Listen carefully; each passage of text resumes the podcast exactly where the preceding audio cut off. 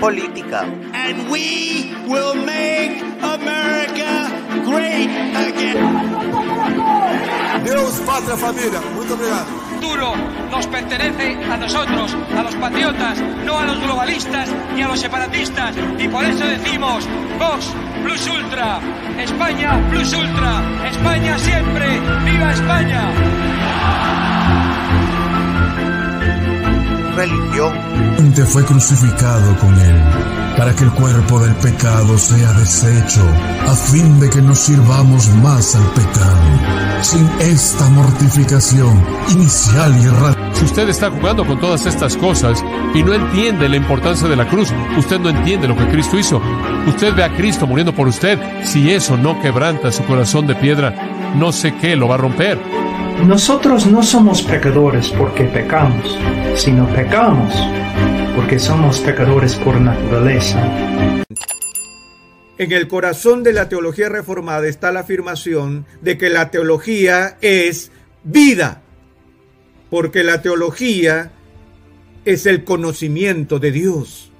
Y no hay conocimiento más importante que exista para informar nuestras vidas que el conocimiento de Dios. y conspiración. Así que sean bienvenidos a Política un poco más. Hola amigos de Política y un poco más, sean bienvenidos a un nuevo episodio de podcast. Hoy tengo el gusto de tener con nosotros a Emanuel Pérez, quien ya ha estado en otras ocasiones con nosotros, así que muchísimas gracias por estar acá. No, gracias a, gracias a ti, Alejandro, por invitarme y un saludo a todos los que nos ven y nos oyen.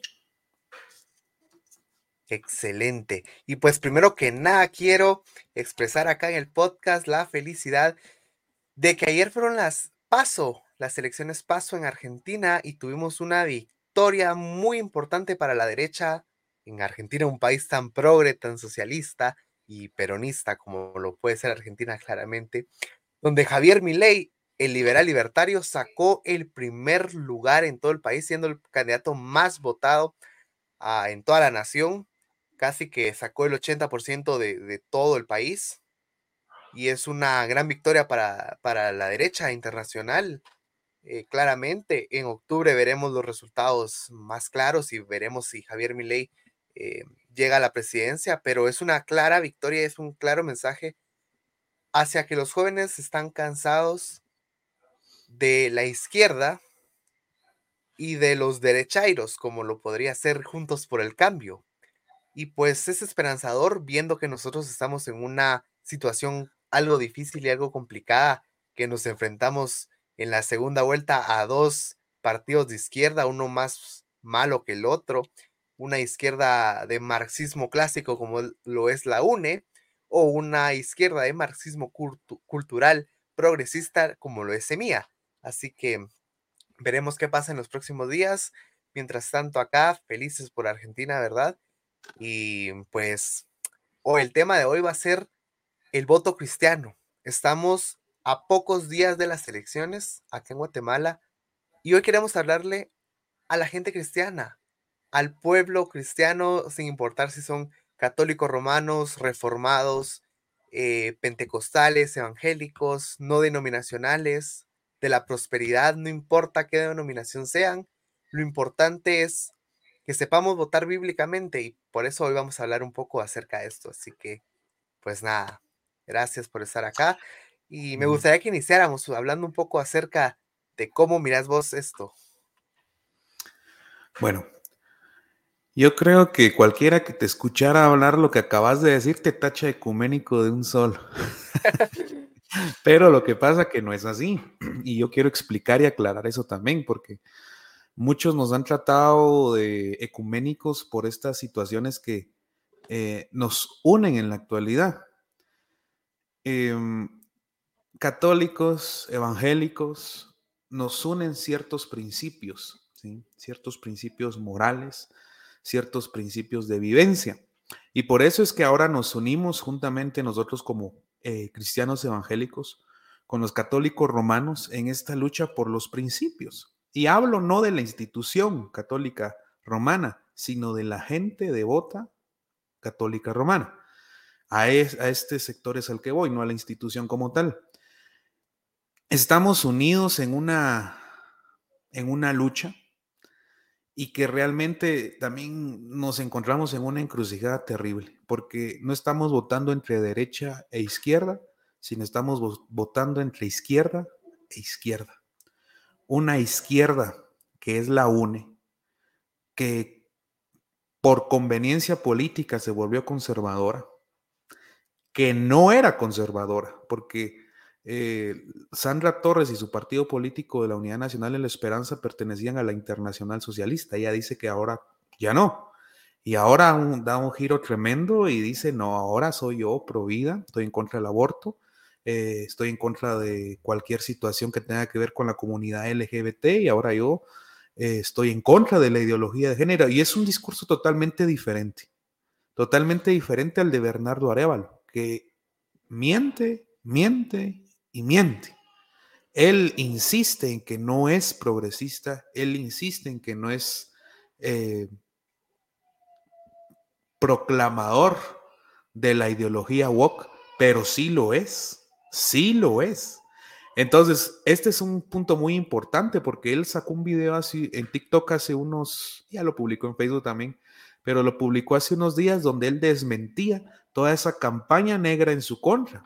Pero no es así. Podemos ver los estatutos en la página web de Semilla, donde todo lo que él niega es parte de esos estatutos. ¿Sí? Entonces él miente. Él dice que no está en contra, que no está a favor, que no está a favor de esto, esto y lo otro de toda la ideología, pero en sus estatutos dice que sí. Es como todo, como todo socialista antes de llegar al poder, miente para engañar y así poder llegar al poder, porque sabe que de otra manera no puede. Y claro, estas son artimañas. Si lo vemos desde un punto de vista espiritual, estas son artimañas de que el diablo ha usado desde el inicio de los tiempos, desde el Edén mismo.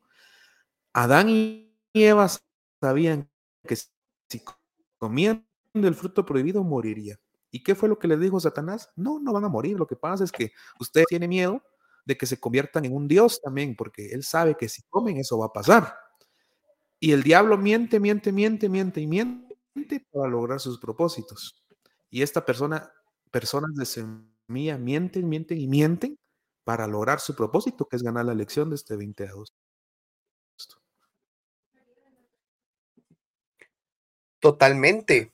Eh, pudimos ver que mientras ellos eran legisladores, ellos promovieron leyes a, a favor de esas ideologías nefastas Em, por supuesto, Bernardo Arevalo miente descaradamente eh, que él no conoce la ideología de género, que él no sabe lo que es eso, pero claro que lo sabe.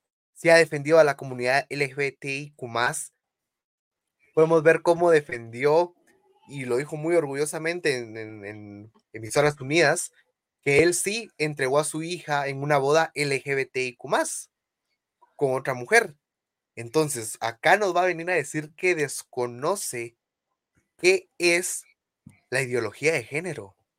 Cuando sus aliados, como lo podría ser aquel que fue asesor de Boric, el chileno, el merluzo, el presidente de Chile, ahora es asesor de Semilla, un asesor que apoyó la ideología de género en Chile, la degradación. Y ahora Chile es uno de los países donde salió la famosa tesis universitaria que donde promovían la pedofilia, algo impensable. Eso es lo que Semilla nos, a, eso es a lo que Semilla nos quiere llevar, a la degradación social, moral y espiritual de toda persona. Sí, y es que como te decía al principio, estamos eligiendo entre dos izquierdas. Ese es el punto. Estamos eligiendo entre una izquierda woke a plana países y una izquierda asistencialista que perpetúa el sistema en el que vivimos. Pero entre una izquierda que perpetúa en el sistema que ya vivimos y que aún así sobrevivimos, y una izquierda woke aplana países, como les decía, es tan fácil de elegir, creo. Creo que desde un punto de vista de sentido común es fácil de elegir porque podemos ver esta, esta, esta izquierda woke en países como Colombia, como Chile, como decías, que en menos de un año, un año han destruido. Entonces, creo que definitivamente lo que se nos viene es algo no tan bueno, pero puede ser peor. Entonces, cuando decimos este tipo de cosas, la gente que está a favor de Semilla nos trata o nos tacha más bien de corruptos o que estamos tratando de justificar la corrupción de algún modo y no es así. La corrupción siempre ha existido en cualquier nación del mundo durante toda la historia de la humanidad, valga la redundancia. Y es un flagelo que no se puede evitar, porque hombres malos dentro de los gobiernos siempre van a existir, siempre. No podemos evitar la corrupción. Claro que está en mayor o en menor grado en algunos gobiernos, por supuesto, y hay que combatirla, y hay que lucharla, y hay que penalizarla, hay que enjuiciarla y hay que castigarla. Definitivamente, sí. Pero no es que nosotros estemos justificando la, la corrupción, pero no la podemos evitar. Pero sí podemos evitar ideologías, partidos políticos y legis, inclusive leyes que estén a favor del aborto, del movimiento LGBT, de cualquier política globalista de la Agenda 2030. Esas cosas sí las podemos evitar. Entonces, como sí las podemos evitar, no podemos entonces votar a favor de semilla, porque semilla es sinónimo de todo esto que acabo de decir. Debemos entonces, ¿qué hacer? Aunque suene chiste y aunque me tenga que comer mis palabras, ¿sí? Porque yo nunca pensé votar por la UNE. Jamás, jamás en la vida pensé yo votar por la UNE. Pero aunque suene increíble, la UNE es la mejor salida que tenemos actualmente en Guatemala. Claro, eh, pero ¿qué más corrupción que falsificar firmas para crear un partido político? ¿Qué más corrupción que usar dinero del Estado robado, lavado, para crear un partido político, como lo hizo Alberto Fuentes Knight, que ahora es prófugo de la justicia, eh, que es fundador de Semilla y respaldado por los, los semilleros, que se robó el dinero del caso del transurbano para crear el partido Semilla, sin, sin meter las firmas falsificadas. Y es que ellos hablan, ellos, ellos hablan del combate contra la corrupción, y perdona que te interrumpa, ellos hablan del combate contra la corrupción cuando ellos fueron corruptos desde el inicio, justamente con lo que estás diciendo, con la recolección de firmas falsas y recolección de gente que ya estaba muerta, ¿sí? Algo parecido a lo que pasó eh, en Estados Unidos con el fraude que le hicieron a Trump, ¿no? Que votó gente que estaba muerta. En este, en este caso no está votando gente muerta, sino afiliaron a gente que ya había fallecido. Entonces, ¿qué combate contra la corrupción pueden hablar cuando ellos vienen de la UNE y de un proceso de inscripción de su partido político fraudulento también? Ellos han sido corruptos desde el inicio. Desde sus fundamentos ellos son corruptos, como la izquierda. Es que, es que eso significa precisamente la izquierda. La derecha se puede llegar a corromper, pero la izquierda es corrupta desde su inicio. Por supuesto, y por segunda parte, eh, tenemos eh, esto que decís, la única opción ahora es Sandra Torres. Y nunca pensé decir yo eso tampoco. Es más, yo lo digo acá públicamente y la gente que me conoce y me sigue en redes sociales sabía que yo iba con Suri Ríos sabía que iba por la coalición Valor Unionista, porque creía en los valores y en los eh, planes de gobiernos que ellos tenían, porque eran conservadores, liberales clásicos y lo más apegado a mí. Y jamás pensé, desde que tengo memoria, decir que votaran por Sandra Torres o que Sandra Torres era la mejor opción o que la UNE debería de ganar la elección. O sea, era impensable. Semilla logró lo impensable logró que la UNE logró la mejor opción. Logró lo impensable gracias al fraude que cometieron, porque a Semilla no los conocían ni en su casa. Por supuesto. Cuando hacían los mitines políticos, la gente ni sabía, departamentos, nadie iba, nadie iba a esos mitines políticos, nadie, nadie. Va. Ahora de repente, pero la gente no sabía que Arevalo era. La gente no sabía que Arevalo era diputado. No, no sabía. que- Y ¿Por ahora se ha- votaron, se ha entonces? ausentado por meses a, a- a presentarse a, a trabajar, ¿no? Pero sigue cobrando. O sea, ellos siguen hablando de corrupción cuando ellos fundaron su partido en corrupción, han actuado en corrupción, siguen actuando en corrupción y si llegan al poder, van a seguir actuando de esa misma manera porque es su modus operandi. Por supuesto. Es lamentable. O sea, la gente ni siquiera sabía que Bernardo Arevalo era diputado y me van a venir a decir a mí o a la gente que votaron por alguien que ni siquiera sabían dónde trabajaba. O sea, era más creíble que un eh, Armando Castillo, un Mulet, a un Farchi, un Sammy Morales llegaran a segunda vuelta antes que Bernardo Arevalo. La gente sí, vos le preguntás por Armando Castillo, lo conocen, aunque sea porque sale en el periódico La Voz como el candidato de la iglesia. O, te, o le preguntás a Farchi, sí, porque era el que estaba a favor de Israel y el judío. Les preguntás de Sammy Morales, el hermano de Jimmy Morales. Pero Bernardo Arevalo ni siquiera sabían de dónde salió. Hay gente que ni siquiera sabía que no era guatemalteco. Esto, por eso te digo, esto fue un fraude como los que ha venido haciendo el Foro de Sao Paulo en toda Latinoamérica. ¿sí? Gente que, por ejemplo, en Brasil, con Lula, fotos de los mitines políticos, casi nadie de gente. Bolsonaro llegó a reunir en un mitin político hasta más de un millón de personas. Aún así, Lula sacó millones de millones de millones de millones de votos ganando la elección a Bolsonaro, que era el presidente argentino, de, de Brasil, perdón. Podemos ver lo mismo en, con, en Estados Unidos. Joe Biden, a pesar de que había sido vicepresidente junto con Barack Obama, su popularidad en Estados Unidos no era tan grande. ¿sí? Y pasó la mayor parte de la campaña sin hacer campaña. Y los mitines políticos de, de, de, Joe Biden, a comparación de los de Trump, también con muy, muy, muy poca gente. Y aún así se convirtió en el presidente más votado de la historia de Estados Unidos. No solo eso, si comparamos los meetings de gente como Bernie Sanders o Hillary Clinton en las primarias contra Joe Biden, podemos ver una diferencia abismal de personas. O sea, Biden no era una opción.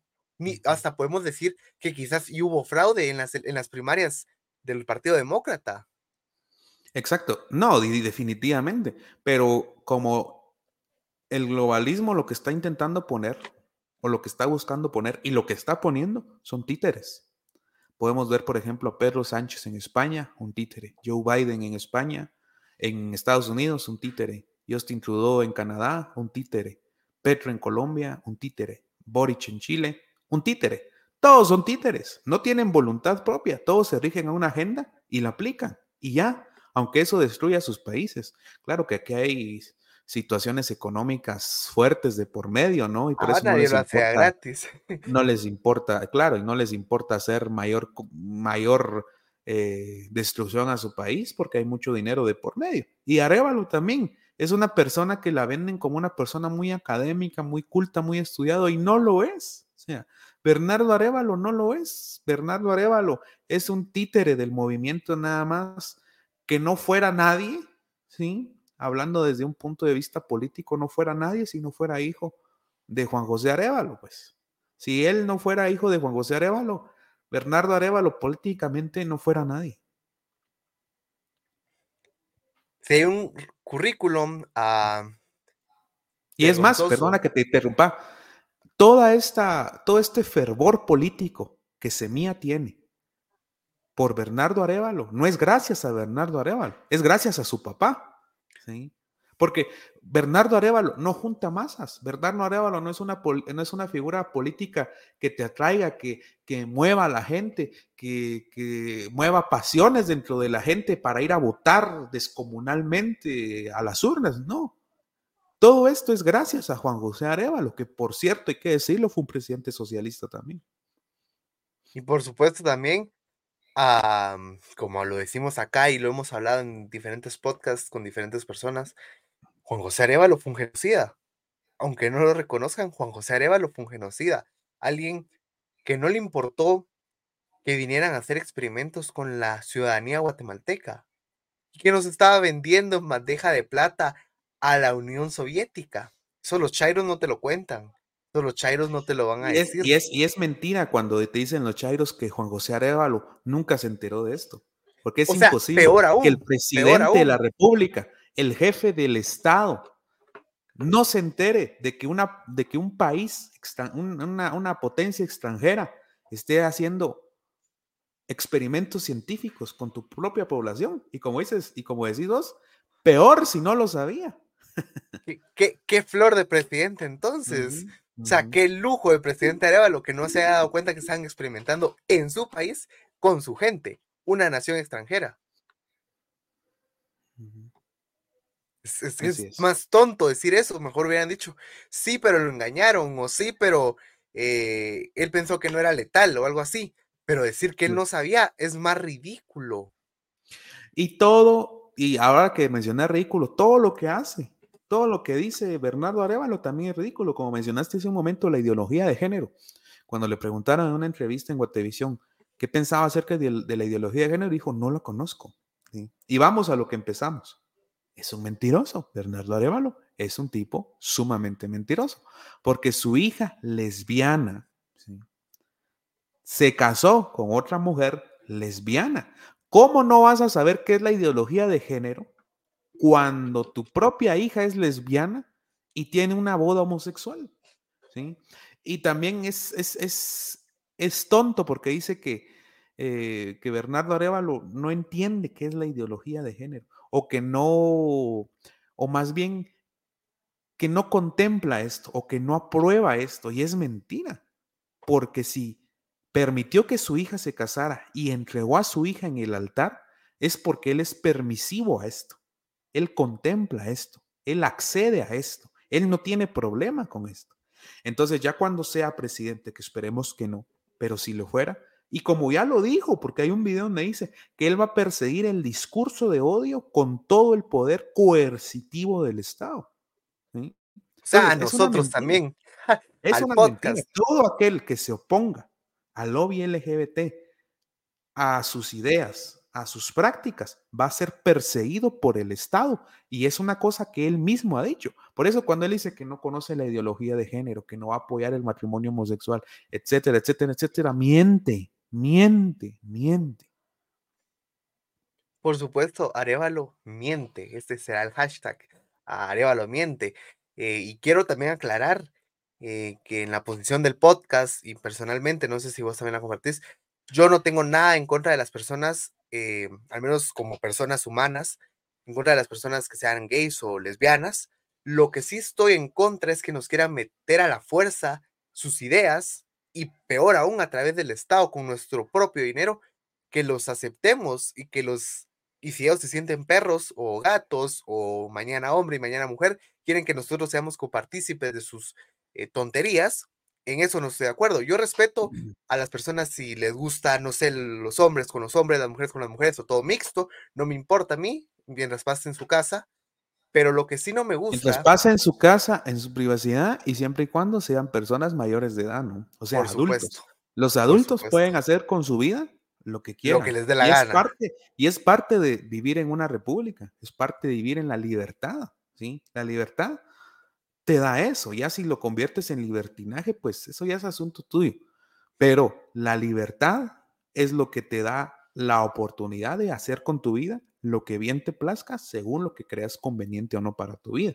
Y esa es una de las virtudes más grandes que tiene un país en libertad, como aún la ten- como, como Guatemala, pues porque aún está esa libertad.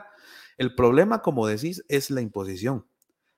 Yo tengo mi forma de pensar y yo como padre le puedo decir a mi hijo menor de edad qué es lo más conveniente para él, decirle y guiarlo a eso. Inclusive, yo como padre tengo la patria potestad de mis hijos y yo soy el que decido qué hacer, qué enseñarles, qué decirles, qué prohibirles, porque yo soy su padre. Esta gente eh, primero te dice que abortes. Que abortes a, los bebés eh, y si no los puedes, si no los pueden matar y nacen, te quieren decir cómo educarlos. O sea, ellos quieren como como mentes autoritarias, como cualquier socialista, decirte qué hacer y qué no hacer con tu vida. Pero ya no solo con tu vida, sino con la vida de los niños. Y ahí es donde está el problema, porque vemos que hay una agenda que está queriendo incentivar a la pedofilia. Porque como dice Agustín Laje, el fin de la ideología de género es la pedofilia. Ya lo podemos ver en diferentes eh, países, cómo ya se trata la pedofilia ya no como un crimen, sino como una orientación sexual.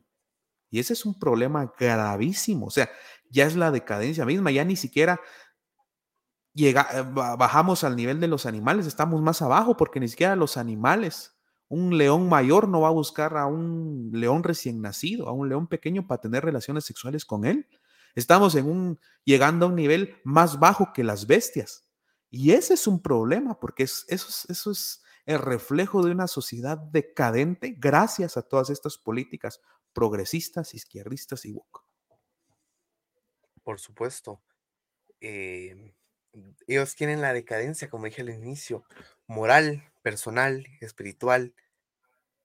Eh, lamentablemente muchos jóvenes han caído en estas ideas asquerosas, porque para mí no hay otra, otra palabra, eh, que asquerosas, perversas y que las quieren imponer por el Estado. Ellos tienen esas sociedades de que hay que fomentar la educación sexual para que no hayan embarazos en los menores de edad, pero yo, yo lo veo así y yo creo que la mayoría de la derecha lo ve así. Debería de hacerse un consenso entre padres, a ver quién, qué padre apoya que a su hijo se le dé el material y a ver quién no. Eso es lo y te aseguro que la mayoría se opondría. La mayoría se opondría. Pero el que quiera que sus hijos lo reciba, que lo reciba. No tenemos por qué decirle a los demás cómo educar a sus hijos. Es que mira, ahí hay un problema. Es que hay un problema ahí. Que el Estado no tiene que decirle a los niños qué hacer con su vida sexual por el simple hecho de que los niños no tienen que tener vida sexual. Ese es el punto. No tienen que tener vida sexual. Son niños, ¿sí? Ya podemos hablar de situaciones como adolescentes juveniles, que ahí hay una, ya pueden haber, eh, no puede, sino que tiene que haber una orientación sexual, porque los adolescentes son los que quedan embarazados, ¿verdad? Pero no podemos hablar de situaciones sexuales con niños, porque los niños no tienen, no tienen que tener vida sexual, no pueden tener vida sexual. O sea, la pedofilia es una coacción a la integridad sexual de un niño que no quiere, que no anhela y que no desea tener relaciones sexuales. Un niño quiere jugar, un niño quiere estar entretenido, un niño quiere hacer un millón de cosas, pero ni siquiera le pasa por su mente tener relaciones sexuales.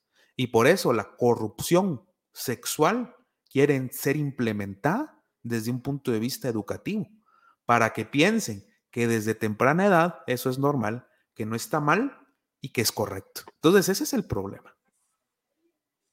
Por supuesto, y acá estamos exponiendo a bastantes cosas de las que Semilla apoya y miente al decir que no apoyan, pero apoyan porque están en sus estatutos y es lo que sus aliados políticos internacionales apoyan.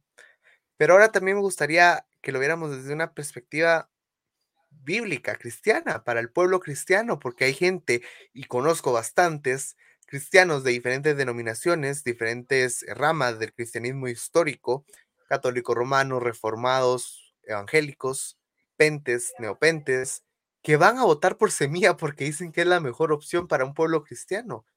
Vamos a ver si eso es verdad. No es verdad. Sí, no es verdad. Semilla no es la mejor opción. Definitivamente no es. Al contrario, Semilla es la peor opción que nosotros podemos tener. Y vaya que tocaste este punto porque es muy importante. ¿sí? Es muy importante porque Semilla está a favor de la religión siempre y cuando la religión le reina pleitesía. ¿sí?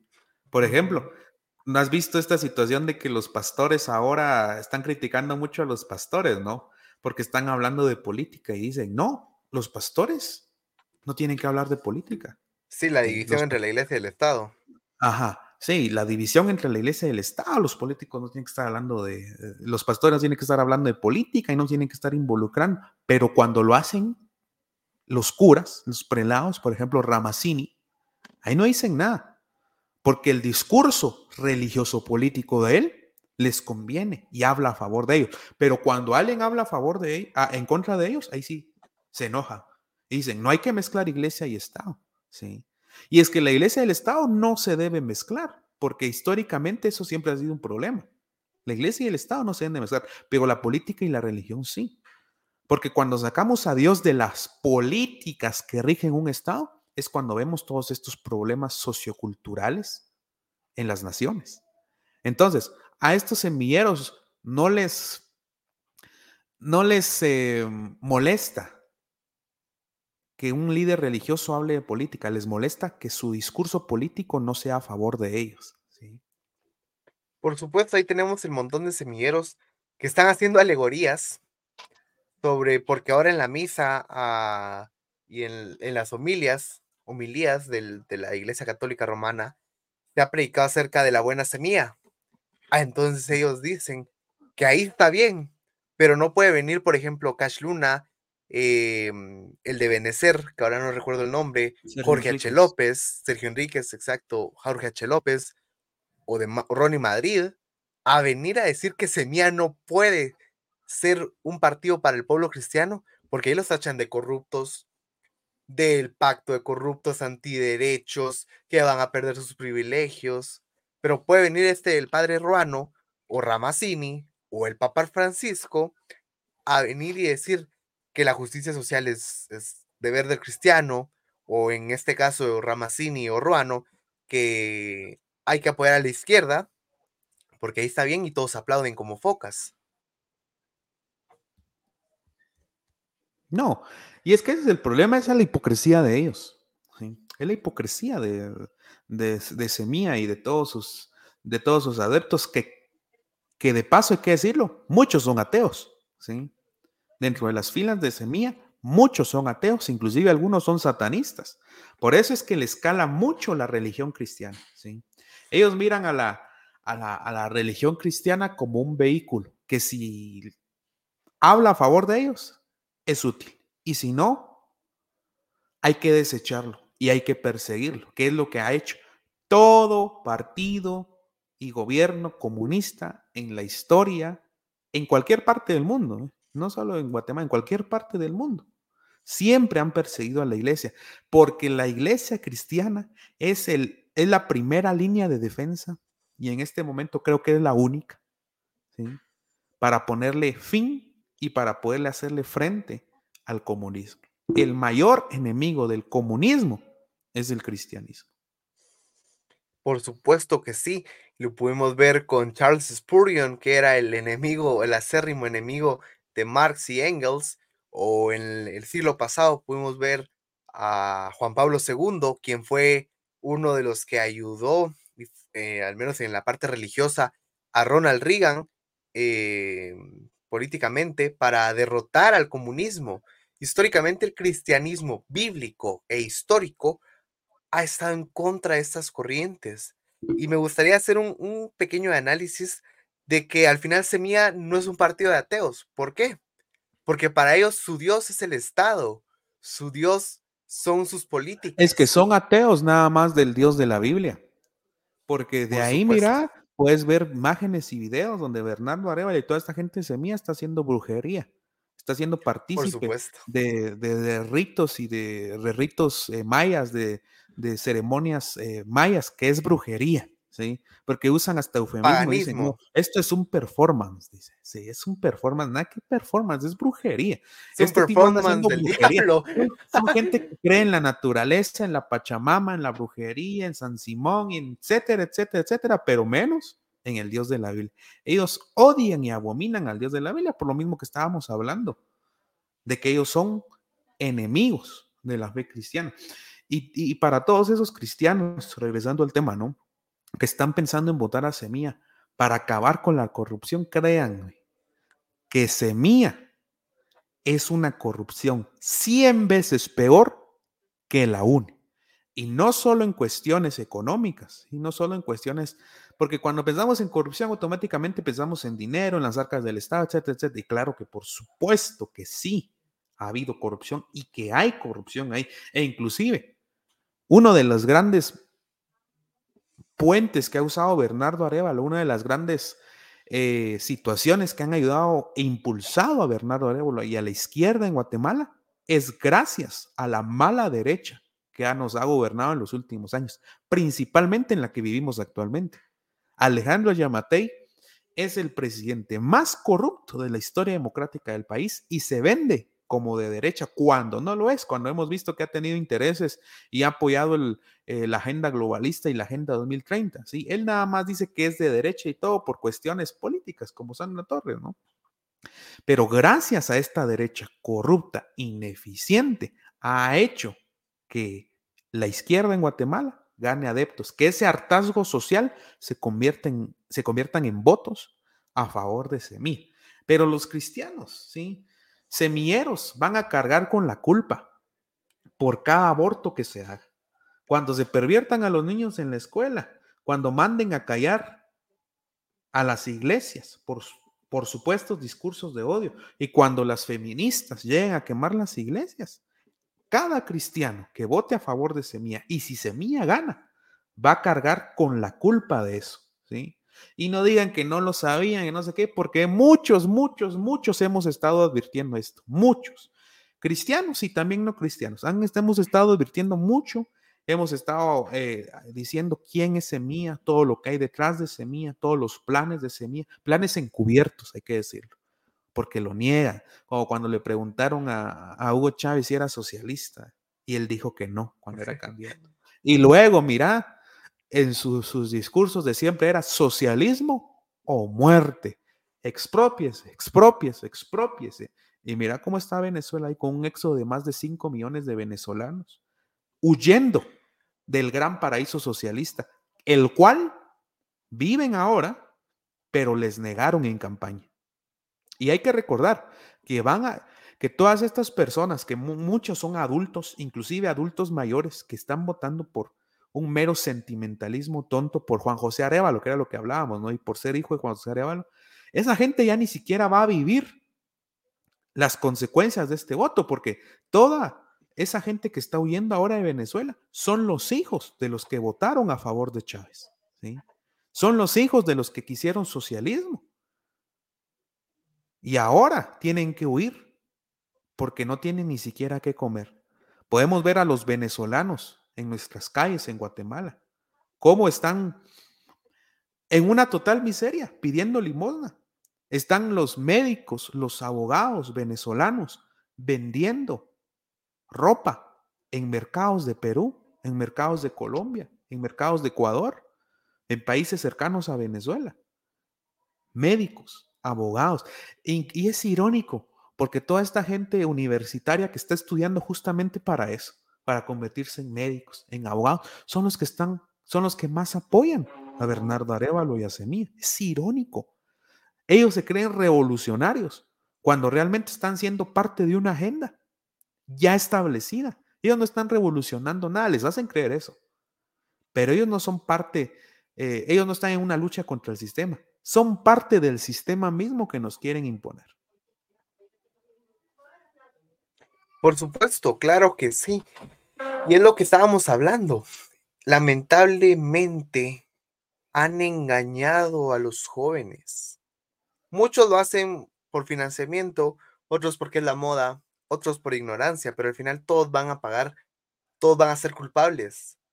El pueblo cristiano tiene la, eh, perdón, la responsabilidad de defender los valores cristianos tiene la responsabilidad de dejar un mejor mundo. Tiene la responsabilidad de defender a muerte las doctrinas de la Biblia. La Biblia condena y es, es increíble eso que decís, es muy importante, porque dicen, mira, yo creo personalmente que el espíritu del anticristo, siguiendo con desde un punto de vista espiritual, se ha movido desde el primer siglo. Pero creo también que al final de la historia va a venir el anticristo encarnado en una persona. Y entonces la gente dice, es que esto ya es parte del plan del anticristo. Esto ya nadie lo puede parar. Esto ya va a darse, te opongas o no te opongas, eso se va a dar. Pero hay cosas, y claro, hay cosas que son inevitables porque el mal se va a multiplicar. Inclusive van a, va a haber mal en la sociedad y mal dentro de la iglesia, como dice, como dice la Biblia, que la apostasía se va a multiplicar en los últimos días. Pero que algunas cosas sean inevitables, porque no todas, acá hay unas cosas que sí son evitables, pero que algunas cosas sean inevitables, porque son parte de la agenda del anticristo, no significa que yo voy a ser servil a la agenda del anticristo. Porque la Biblia me dice que yo como cristiano soy sal del mundo y como decía Spurgeon, algo que el mundo va a querer escupir en vez de tragar. Entonces yo no puedo ser servil a la agenda 2030, yo no puedo ser servil a la agenda del anticristo, yo no puedo ser eh, servil a la, a la agenda perversa de estas personas, yo me tengo que oponer. Y mientras yo esté en esta tierra como cristiano y mientras estemos en esta tierra como cristianos, ¿sabe Dios cuánto tiempo va a ser eso? Nos vamos a oponer y nos tenemos que oponer, y no como una opción, sino como un deber, porque el oponerse también es parte de la defensa de la verdad, ¿sí? Porque el que cae es tan cómplice como el que actúa. Entonces tenemos que tener cuidado con eso. Por supuesto, y como decía Martín Lutero, eh, algo así va la frase, ahora mismo no la tengo, pero decía algo así como, el que no se opone al error, no, perdón, el que no defiende la verdad es cómplice de la mentira. Lo aprueba. Lo aprueba el error.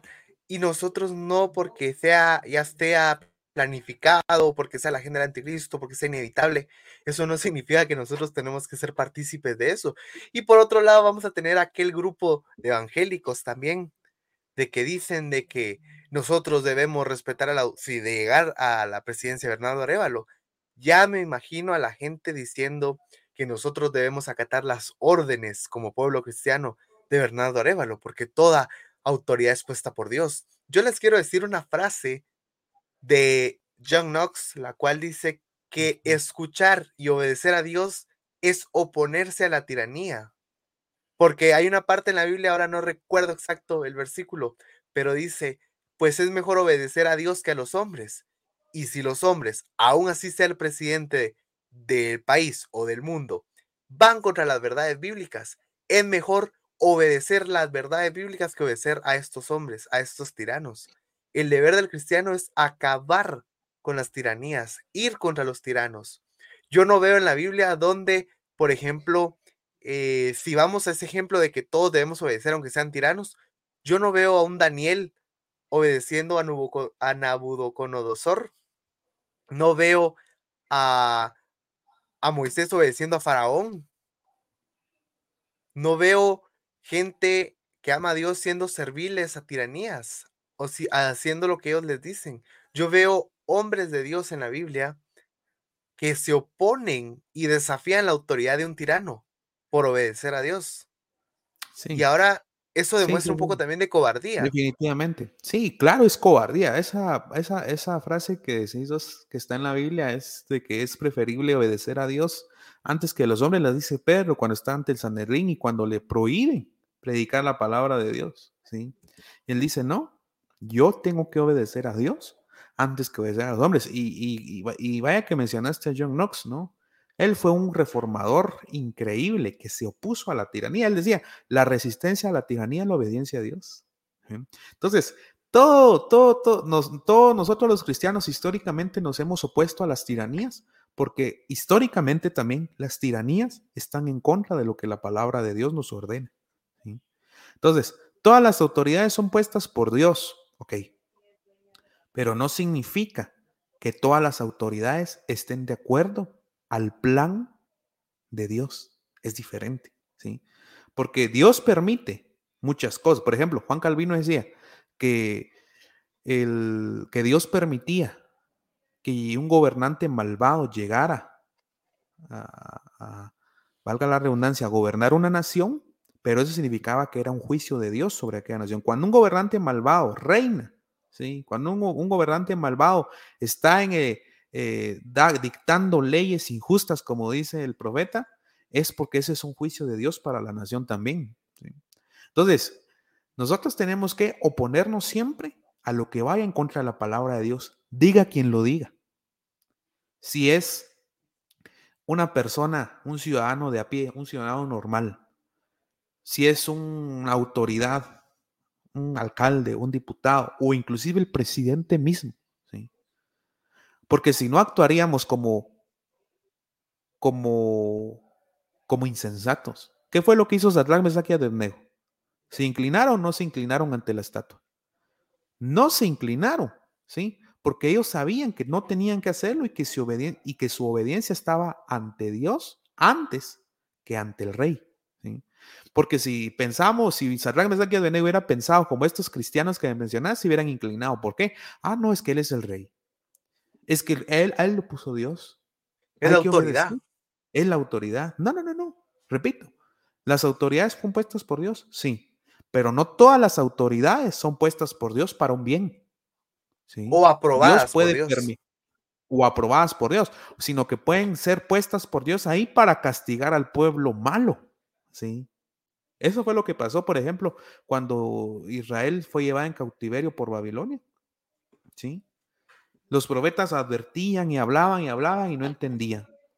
Entonces Dios permitió que fueran llevados en cautiverios por décadas. Y mira, que si Dios permite que gane Bernardo Arevalo, no va a ser porque él apruebe, que Dios apruebe lo que este hombre piensa y quiere imponer en el país, sino porque va a ser un castigo por el pueblo de Guatemala, ¿sí? Por su insensatez y por su estupidez, ¿sí? Porque por eso dice la palabra, mi pueblo perece por falta de conocimiento. Y los pastores nunca hablan de política en la iglesia, nunca lo hablaron en el pasado, lo están hablando hasta ahora, pero ahora no pueden cambiar la, la mentalidad que han venido impulsando estas personas por años en la mente de los niños. Podemos ver en los, en los libros de texto de primaria, ahí te dicen que Juan José Arevalo fue uno de los mejores presidentes de la historia. Te vienen inculcando el socialismo disimuladamente, te lo han venido inculcando por años. No vayas a pensar entonces que por dos, tres meses estar hablando en contra del socialismo vas a acabar con una mentalidad que ha sido trabajada por años en las personas desde que son niños. Ese es un error de la iglesia, un error que puede pagar muy caro, muy caro. Yo te digo yo, si Bernardo Arevalo lo gano, eso va a ser un juicio para Guatemala. Y mira, eh, empezamos hablando, empezaste hablando de Argentina, ¿verdad? Ellos ya probaron qué es el socialismo. Ellos ya probaron qué es el kirchnerismo. Ellos ya sufrieron y están sufriendo eso, las consecuencias de su mal voto. 70 En años de peronismo. 70, inclusive en Argentina ahora hay planes de financiamiento en las carnicerías, ¿sí? Para que si querés ir a comprar carne, te pueden dar un plazo de hasta seis meses para pagar la carne que estás comprando. Ellos ya se hastiaron y entendieron por fin hasta que lo vivieron. Porque como en todo hay, hay cosas que no se van a entender hasta que se viven, lastimosamente. Y si ese es el, ese es, eso es lo que le va a pasar a Guatemala, hasta que sufra, va a entender los errores, lo terrible que es el socialismo, el comunismo, como decía Pinochet, hasta que los chilenos entiendan las mentiras y todo lo malo que es el comunismo. Van a entender, dijo Pinochet, siguiendo lo que decía, que esta no es una dictadura, sino que es una dicta blanda. Y cuánta falta hace un personaje como Pinochet en nuestros tiempos, ¿no? Que esté decidido, que abiertamente diga, soy de derecha y estoy en contra de todo movimiento izquierdista, de toda ideología progresista, estoy a favor de la vida, estoy a favor de la familia, estoy a favor de la propiedad privada y estoy en contra de cualquier forma de globalismo que nos quieran imponer. Y a todas estas personas que abiertamente lo han dicho, cuando se ponen a competir les han hecho fraude. Por ejemplo, Donald Trump, por ejemplo, Jair Bolsonaro, y ahora en Argentina no, no lo han podido parar. Y esperemos que no lo puedan parar, porque sabemos que esta gente, En Chile, con Cast. ajá, tiene gente que es increíblemente perversa y que ah, ah, puede hacer hasta lo imposible con tal de que los verdaderos patriotas no lleguen al poder, que las verdaderas personas que quieren hacer un bien al país no lleguen al poder. Por supuesto, y me gustaría mostrar acá eh, un par de frases ah, para el pueblo cristiano. Eh, la primera es esta, la cual dice así. Un cristiano es conocido no solo por lo que cree o afirma, sino también por lo que rechaza y niega. R.C. Sproul. Esta frase es fundamental porque nosotros no podemos decir, ay, soy cristiano, creo en Jesús. Eso quiere decir que si crees en Jesús, rechazas a todos los demás ídolos y falsos dioses. Si decís que sos pro vida, rechazas el aborto. Y si decís que sos cristiano y pro vida, no puedes votar por un partido que va contra la iglesia, que va contra la Biblia y que va contra la vida. Acá tengo otra, que la famosa de John Knox. La resistencia a la tiranía es obediencia a Dios. Y su complemento, la cual era obedecer al tirano, es resistir a Dios. Si Y es están con las- exactamente con la las con- lo contrario a la frase contra anterior. Dios. Exacto, es Y es la que no hay medias tintas. paralelo. Y es, no, es que no hay medias tintas. O estás a favor o estás en contra. ¿sí? Porque hay gente que dice eh, que cree, como decís, tal, tal, tal cosa, pero no rechaza lo contrario a lo que esa persona dice creer. Y ese es un problema. Y ahorita, como, como, como hablamos desde el principio y estábamos hablando claros, o estamos a favor de semilla o estamos en contra. No hay medias tintas. O vamos a votar por la UNE o vamos a votar por semilla, porque ya nos dimos cuenta que aunque en la primera vuelta ganó el voto nulo, no sirve de nada. No está sirviendo de nada eso. Ojalá sirviera de algo, porque si sirviera de algo, tal vez nuestra posición sería votar nulo, pero ya nos dimos cuenta que aun cuando el voto nulo fue el primer lugar en las elecciones, eso no está sirviendo de nada. Entonces, o votamos por la UNE o votamos por semilla. O votamos por semilla que nos está diciendo encubiertamente y no encubiertamente todo lo que le va a traer al país, o votamos por una persona que convencieramente está diciendo que está a favor de la familia, a favor de la vida, a favor de la propiedad privada, no importa, no importa si es por conveniencia política, a mí no me importa. Lo que me importa a mí es que el, el, el gobernante que gane la presidencia respete la constitución, respete mis derechos constitucionales. Eso es lo que a mí me importa. No me importa si esta mujer lo hace por una conveniencia política y que por supuesto es, así es. No me importa a mí. Lo que a mí me importa es que mis derechos constitucionales de, de, de, de mi persona individual, de, la, de mi persona colectiva en sociedad, de mi persona como cristiano, sean respetados, que esos derechos me sean respetados. Entonces, la gente dice, yo voy a votar por semilla y soy cristiano. Es un oxímoron eso, ¿sí? es una contradicción total. Por una, con una mano abraza su fe y con la otra mano apuñala su fe. Es una contradicción. O estamos o no estamos. O estamos a favor de lo que dice la Biblia o estamos en contra de lo que dice la Biblia. Aquí no hay, aquí no hay un, una, una, situación para ponernos en, en, en, en términos o en, términos grises, por así decirlo. O somos blanco o negro, ¿sí? Es día o es noche, ¿sí? No hay, no hay, no hay un término medio, es la palabra. No hay. O estamos o no estamos. ¿Votamos o no votamos? ¿Qué vamos a hacer? Es la pregunta. Exacto. Y pues también, eh, ya para ir finalizando, me gustaría que le dejaras un mensaje a los jóvenes cristianos que están confundidos, que no saben por quién votar. Claro. En primer lugar, te tengo que decir, y no porque no te lo vaya a decir, lo voy a hacer, este es un trabajo de las iglesias, ¿sí? Es un trabajo y que las iglesias no hacen.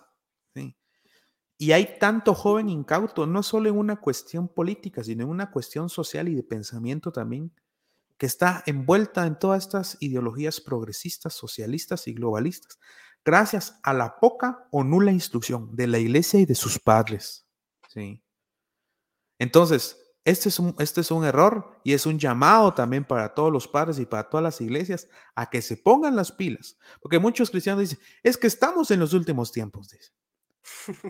Y bueno, sí, estamos en los últimos tiempos, pero es más un dicho de la boca que una convicción del corazón. Porque si realmente creyeran que están en los últimos tiempos, su actitud fuera otra ante lo que está pasando en el mundo actualmente.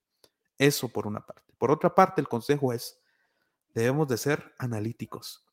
Sí, si somos cristianos, el Espíritu Santo nos da discernimiento para poder entender, para poder eh, darnos cuenta entre lo bueno y lo casi bueno, porque lo malo es muy fácil de detectar, pero lo que es casi bueno, que es igual que lo malo, es difícil de detectar. Entonces el Espíritu Santo nos da discernimiento para poder entender esto. Y ojalá, ojalá que el Espíritu Santo le pueda dar discernimiento a las personas para que cuando vayan a votar este 20 de agosto, voten no por una, por no, como dice, como dice la Biblia, que son llevados por cualquier viento de doctrina, dice. No por ser llevados por cualquier viento de doctrina, que no estamos hablando solo de doctrina religiosa, sino de doctrina que va en contra de la palabra de Dios, que puede ser una doctrina política también. No sean llevados por cualquier viento, no sean llevados por la moda y no cedan ante, lo, ante la coacción social que es impresionante porque viene desde los medios de comunicación para arriba o para abajo, porque en todos lados está bombardeando mediáticamente y persiguiendo mediáticamente y socialmente a toda aquella persona que se opone a semilla, porque automáticamente te dicen que eres un corrupto, que estás a favor de la corrupción y que seguro, seguramente te, te beneficias de alguna manera de ello. Y no es así. Ya explicamos aquí en este podcast por qué estamos en contra, ya explicamos quiénes son realmente estas personas y por eso es que nos oponemos. Si el Señor nos da cuatro años más de libertad, ¿sí? Ojalá. Y si no, van a ser estos cuatro años para que por fin Guatemala entienda lo terrible y lo mentirosa que es esta gente, que miente, miente y miente para llegar al poder. Y una vez estando en el poder, muy difícilmente salen de ahí. ¿sí? Ojalá que en cuatro años todavía podamos tener elecciones libres, ya no fraudulentas, que las podamos tener libres, verdaderamente libres, pero de nada sirve tener elecciones libres si los libres que van a votar son tontos. De nada sirve. Entonces, lo que tenemos que hacer es tener elecciones libres, pero un pueblo libre de su pensamiento también, libre en su pensar, que pueda pensar sin ninguna coacción de ningún tipo y que puedan pensar libremente basado en lo correcto, no en lo correcto según yo, en lo correcto según Dios, correcto según la Biblia, que es lo que nosotros creemos que es el parámetro supremo de nosotros. La Biblia es nuestra máxima autoridad en materia de fe y práctica. Nos tenemos que regir no por lo que sentimos correcto no, sino por lo que la Biblia dice que es correcto o no. Totalmente de acuerdo y para finalizar me gustaría dejarle un mensaje a la audiencia en general.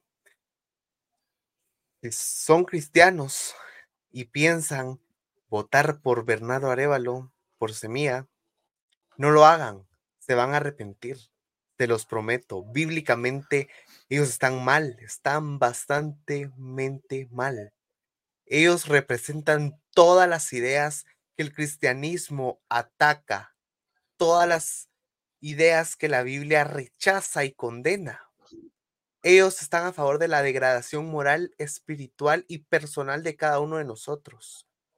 No voten por semilla, no cedan su libertad a una dictadura, porque de llegar Bernardo Arevalo, no hay garantías de que en cuatro años tengamos elecciones. ¿Quién nos dice que no van a perpetuarse en el poder? ¿Quién nos asegura que no van a, a trastear la constitución para favorecerse ellos mismos? Para perpetuar el partido inclusive. ¿Quién no nos dice que se van a volver una dictadura al estilo de Hugo Chávez, al estilo de Fidel Castro. Nadie nos lo asegura. Yo sé que Sandra Torres no puede ser una buena opción, no es la mejor, pero lamentablemente es la menos peor, es la única. O tenemos comunismo, o tenemos libertad, o tenemos valores, o tenemos degradación moral. Y también me gustaría mandarle un mensaje a toda esta gente de Semilla que piensan que si ellos llegan al poder, ellos ganaron. No, si ustedes llegan al poder es porque Dios lo permitió. Recordemos que aunque ustedes estén en la silla presidencial y en el Congreso y donde ustedes quieran, Jesús sigue siendo rey y Él reina sobre todos ustedes. Y al final, la verdad de la Biblia que tantos odian ustedes va a prevalecer y sus ideas y sus aliados y sus líderes serán derrotados. Porque al final Dios va a ganar y el cristianismo va a ganar una vez más por última vez y para todas, y para siempre, perdón. Así que si ustedes llegan a ganar porque Dios lo permite, no se confíen, que así como lo permitió, como Dios los puso ahí, Dios también los puede quitar en cualquier momento. Así que muchísimas gracias a todos los, muchísimas gracias a todos los que se quedaron hasta el final. Quiero agradecerte una vez más por estar acá con nosotros, Emanuel. Ha sido un gusto estos podcasts de Navidad, de Semana Santa y muy pronto de la Reforma Protestante, que ya estamos a pocos eh, meses de la Reforma Protestante y vamos a tener ahí algunas actividades en el podcast. Así que muchísimas gracias. Y gracias también a la audiencia por haberse quedado hasta acá. Recuerden, yo soy Alejandro Corado. Hoy estuvo conmigo Emanuel Pérez y denle like, compártanlo y síganos en, en nuestras redes sociales. Hasta la próxima.